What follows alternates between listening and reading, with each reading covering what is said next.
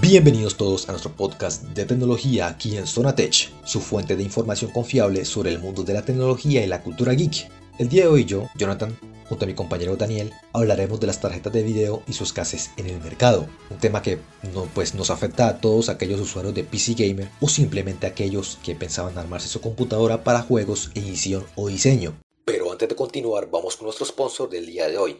Este podcast está patrocinado por GBG Mall, tu tienda online de claves de software donde puedes adquirir claves de activación para Windows 10 Profesional completamente originales. Las claves son mucho más económicas que las que de Microsoft porque son del tipo OEM, es decir que si llegan a tu hardware, por lo tanto no tendrás la posibilidad de usarlas en otro equipo. Sin embargo, por el precio son una excelente opción de compra. Recuerda visitar www.gbgmall.com para adquirir tu licencia oficial ahora.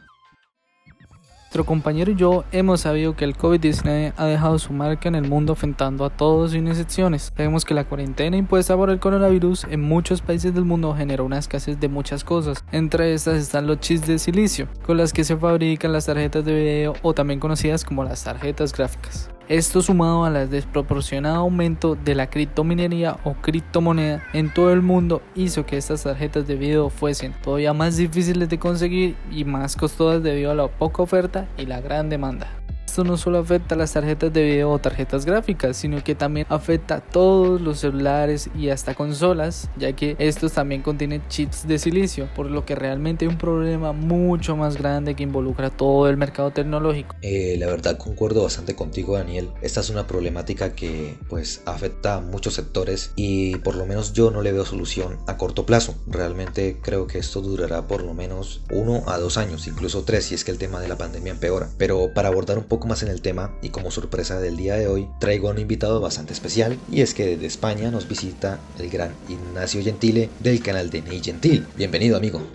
Y hola a todos, eh, pues ya me habréis presentado, eh, yo soy Gentile y os agradezco primeramente por la invitación, realmente es un gusto estar aquí compartiendo mis conocimientos con vosotros. Y pues con respecto a lo que decíais, pues sí, básicamente el problema actual yo lo resumiría en tres causas importantes, la demanda ha sido más alta de lo esperado, el segundo es básicamente la incapacidad productiva para ofrecer un suministro de altura de esa enorme demanda. Y el tercero básicamente son los problemas de escasez de suministros de componentes tan importantes como sustratos y oleas de silicio. Y pues faltaría también hablar de eh, las estrategias de venta que tienen estas, estas empresas de gráfica, pero creo que lo haremos más adelante a medida que vamos hablando sobre otros temas y vamos tocando otros puntos. Entonces, te doy la palabra a ti, Jonathan. Muchas gracias, Nate. Y pues con respecto a lo que decías, pues sí, es muy cierto, porque desde el 2000, pues 2020, a inicios del 2020, ya se veía venir. ¿Por qué? Porque esto ya sucedió. Remontándonos al año 2018, pues también hubo una alza en el Bitcoin, lo que provocó que los mineros empezaran a adquirir tarjetas gráficas eh, masivamente. ¿Qué pasa?